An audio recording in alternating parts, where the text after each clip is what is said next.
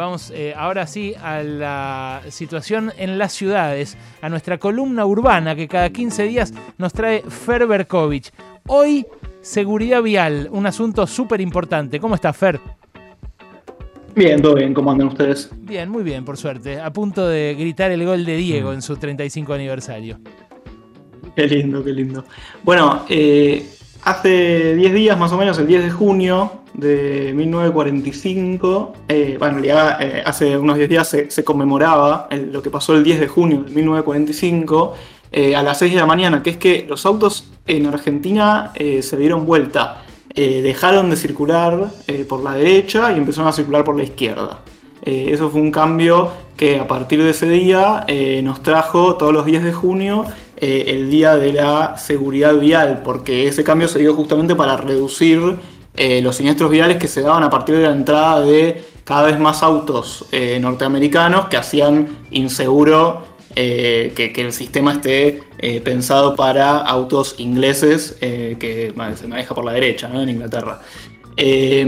a partir de ahí me puse a pensar lo importante de la seguridad vial en las ciudades y cómo pensamos eh, el tránsito en la ciudad. Bueno, en Argentina los números son muy preocupantes, esto seguramente lo, hablaban en su momento en, la columna que tenían con eh, Pablo Rodríguez Cairiano, eh, Martínez Cairiano.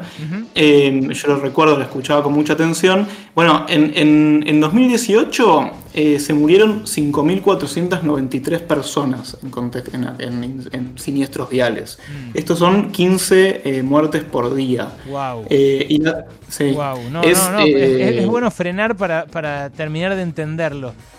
15 muertos por día, Fer, es una bocha. Es una bocha y, para dimensionarlo de alguna manera, yo me crucé con una nota de Felipe González, que es un urbanista especialista en, movilidad, en el gato y la caja, se les recomiendo mucho. Eh, y él dice que es una especie de acumulación de pequeñas banalidades, eh, lo describe así, que se convierte en un problema eh, pasa también con el, con el COVID, ¿no? cuando naturalizamos las muertes que, que vemos, que informan todos los días. acá estas muertes de 15 por día es como si se cayera un avión del APA, ese que se cayó en, venta eh, cada cuatro días. O sea, hay una tragedia del APA cada cuatro días. Mm. Eh, es la primera causa de muerte eh, que no está vinculada a una enfermedad, además. En las estadísticas vitales vemos cáncer, enfermedades cardiovasculares y demás. La primera que no está vinculada a una enfermedad es accidentes en la vía pública o siniestros viales. y es la principal causa de muerte en personas que tienen entre 15 y 24 años. Eh, según el, área de seguridad vial de la Nación, hay algunas mejoras. Obviamente en 2020 hubo muchísimas menos muertes en este contexto por la restricción de la circulación. Eh, pero si comparamos contra 2019, si comparamos el primer eh, cuatrimestre de 2019, que fue un año, digamos, normal, contra el primer cuatrimestre de 2021, hay una caída eh, bastante significativa, cercana al 25%, aunque bueno, obviamente todavía operan algunas restricciones a la movilidad, y eh, una suba de apenas el 3% respecto al mínimo histórico ese de 2020. Mm. Eh, pero bueno, yendo un poco a, la disección de, estos datos, ¿no? La, mayoría de estas muertes se, da, se dan en rutas, en autopistas y arriba de una moto que esto es bastante paradójico porque a partir de la pandemia el patentamiento de motos eh, creció muchísimo. Se disparó, claro. Sí, sí, totalmente. Entonces hay como una paradoja en cuidar la salud viajando en moto, evitando el transporte público, pero alrededor de casi la mitad de las víctimas eh, en, siniestros viales eh, es, arriba de una moto, es de personas que viajaban. Casi la, mitad de, casi la mitad de los muertos actuales en, incidentes viales se da arriba de una moto, mira.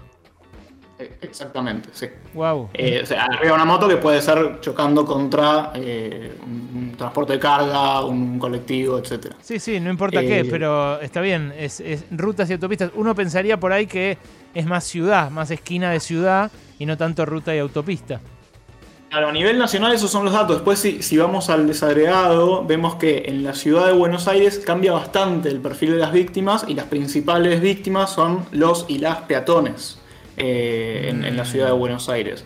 y a propósito de esto, bueno, el otro día estaba viendo un documental que, encargó ATT, la, compañía de, telefónica estadounidense, a Werner Herzog, un documentalista muy famoso, que se llama From One Second to the Next, como de un segundo a otro, que hacen es, eh, es una campaña para concientizar acerca de mandar mensajes de texto al volante. La verdad que es espectacular el documental porque no solo habla con, las víctimas y familiares de víctimas de, personas que fueron eh, atropelladas en ese contexto, digamos, por alguien que estaba mandando un mensaje de texto al momento de, atropellar a otra persona, sino que habla con los victimarios.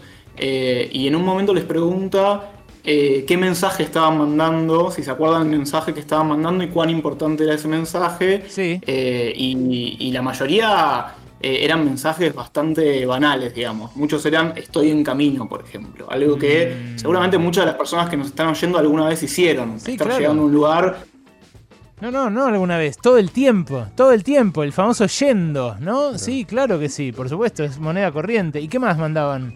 No, y mandaban, uno decía que le había mandado un te amo a la, mujer. Eh, otro, otro directamente dice, la verdad, no me acuerdo. Así de importante era el mensaje. No me acuerdo que estaba mandando.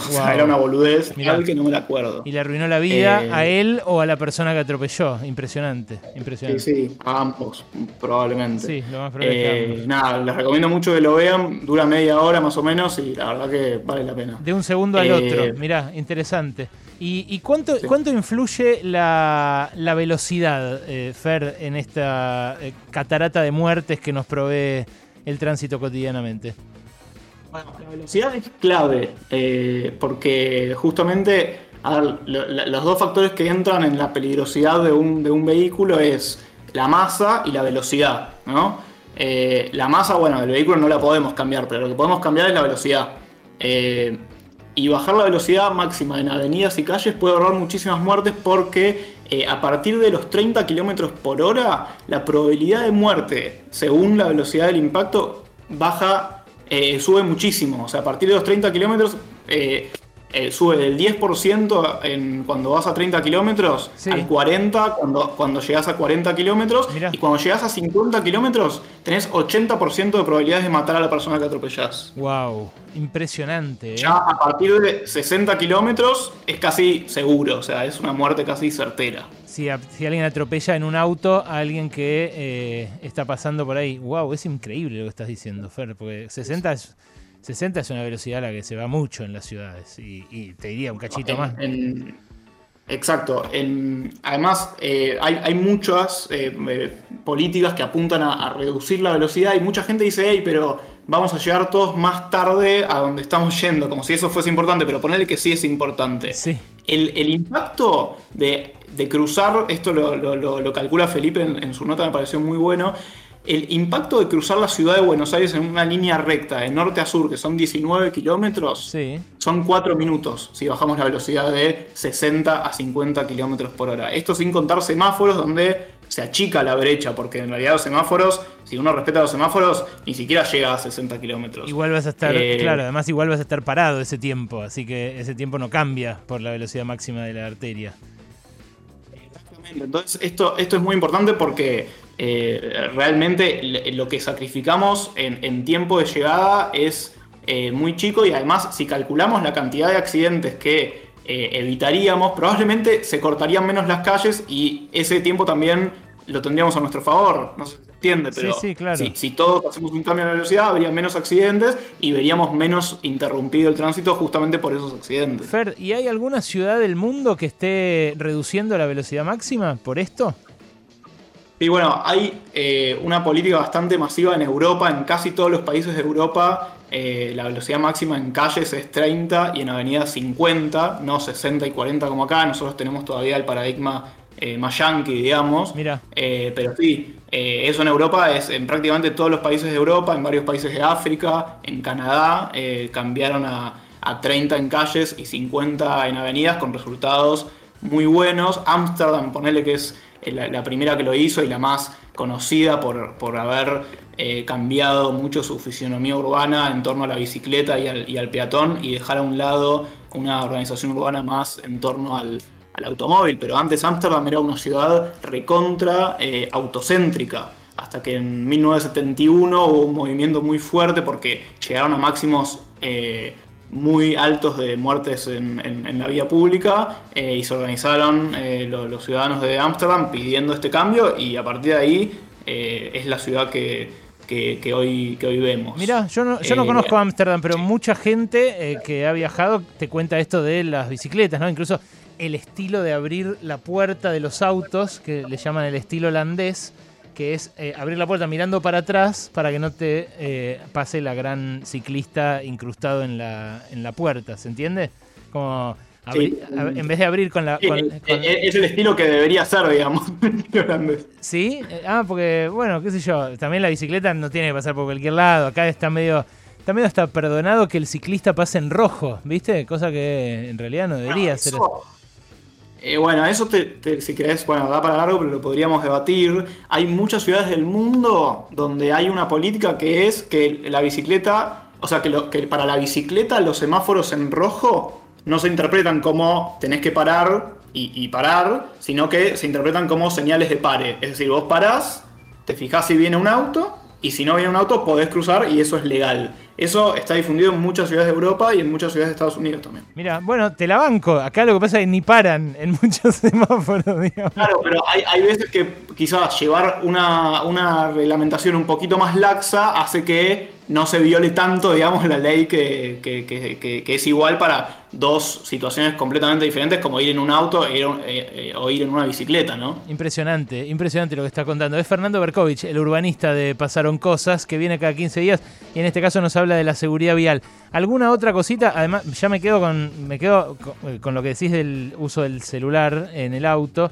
Eh, que bueno, evidentemente es una fuente de grandes desgracias, y eh, también lo que decís de las máximas que las están reduciendo en ciudades europeas. ¿Alguna otra cosa se está haciendo en algún lugar que podamos acá emular para tener menos muertos que esos 15 por día? Mira, para mí la clave, más allá de las medidas tipo angostar eh, las calles, que eso según el Banco Mundial es, una de las cosas más eficientes para evitar eh, siniestros viales, eh, las rotondas para reducir la, velocidad. Después es la inversión en transporte público, sobre todo en trenes y en subtes, ¿no? que te salga, o sea, que puedas ir de a Mar del Plata en tren más o menos a la, misma velocidad que vas en un auto, de manera más o menos cómoda y de manera más o menos eh, y después, algo ya para el caso de, las ciudades, digamos que estábamos hablando hace un ratito, es diseñar la ciudad para que el auto sea cada vez menos necesario, ¿no? Esta idea oh. de la mixtura de usos, de las centralidades múltiples, lo que Carlos Moreno llama la ciudad del cuarto de hora, la ciudad de los 15 minutos. O sea, si tenés que usar el auto para llevar a tus hijos al colegio, no es tu culpa, es, eso quiere decir que el colegio está lejos de tu casa. Eso con un montón de otras cosas. Bueno, es bueno que me digas que, que, no tengo la culpa, ¿sabes, Fer? Por la familia de la que venimos, en donde la culpa está tan presente. Te mando un abrazo, te agradezco muchísimo, muchísimo por esto. Se ríe Nahuel. Se ríe porque nos conoce a los dos, porque conoce también la idiosincrasia judía. la culpa. ¿Eh? No, sí, yo es que hace como 15 años ya que lo trabajo, ¿eh? en terapia, pero sigue ahí presente. Eh, Fernando Berkovich con su columna de urbanismo. Abrazo enorme, Feri, gracias. Abrazo, chicos.